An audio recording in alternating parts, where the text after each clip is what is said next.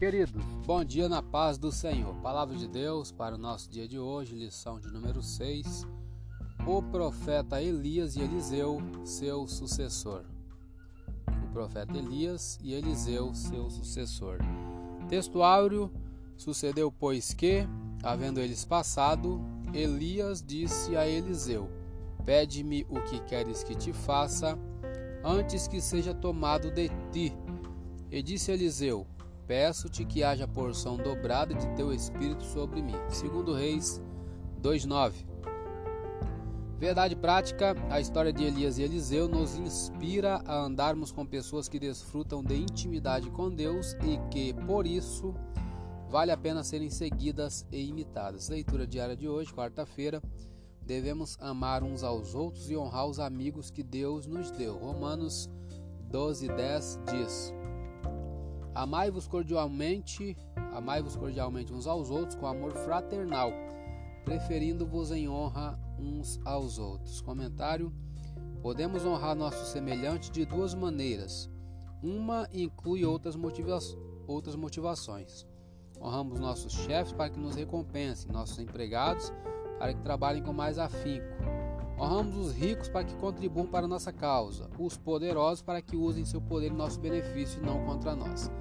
A maneira de honrar a Deus envolve o amor. Como cristãos, honramos as pessoas porque foram criadas à imagem de Deus, porque são nossos irmãos em Cristo e porque têm uma contribuição única a fazer à igreja. Será que a maneira de Deus honrar os outros parece ser muito difícil para a sua natureza competitiva? Por que não tentamos sobrepujar os outros na maneira de demonstrar respeito pelos semelhantes? Coloque os outros em primeiro lugar.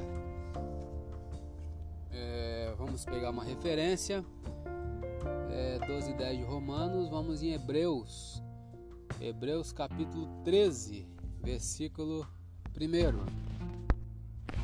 Permaneça a caridade fraternal ou o amor fraternal.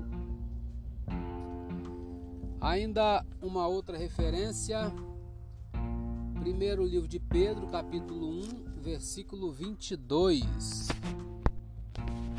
purificando a vossa alma na obediência à verdade, para a caridade fraternal não fingida, amai-vos ardentemente uns aos outros com um coração puro. Comentário: O amor sincero envolve a doação abnegada. Uma pessoa egocêntrica não pode amar verdadeiramente. O amor e o perdão de Deus nos libertam para que não olhemos apenas para nós mesmos, e sim para as necessidades dos outros. Ao sacrificar sua vida, Cristo mostrou que verdadeiramente nos ama você pode amar as pessoas seguindo o exemplo de Cristo, doando-se em sacrifício por elas. Ainda uma outra referência, ainda o livro de 1 Pedro, capítulo 5, versículo 5. Já estamos nele, já vamos ler. Semelhantemente, vós jovens, sede sujeitos aos anciãos, e sede todos sujeitos uns aos outros, revestivos de humildade porque Deus resiste aos soberbos, mas dá graça aos humildes. Vamos ver se a gente usa certa referência aqui. É isso mesmo, 1 Pedro 5, 5. Achei um pouco fora, né? 2 Pedro 1, 7. 2 Pedro 1, 7. Diz assim: E a piedade Vamos pegar o, o, o contexto que começa no. Começa no versículo 3.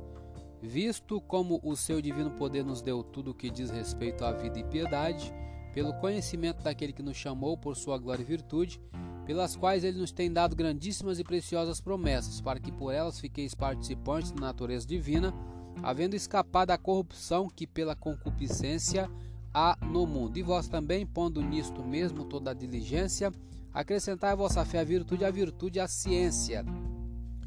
E a ciência a temperança, e a temperança a paciência, e a paciência a piedade. Agora o versículo chave, e a piedade o amor fraternal, e ao amor fraternal a caridade. Eu sou Elias Rodrigues, essa foi mais uma leitura diária de hoje. Compartilhe essa mensagem com seu grupo de amigos e que Deus nos abençoe. Amém.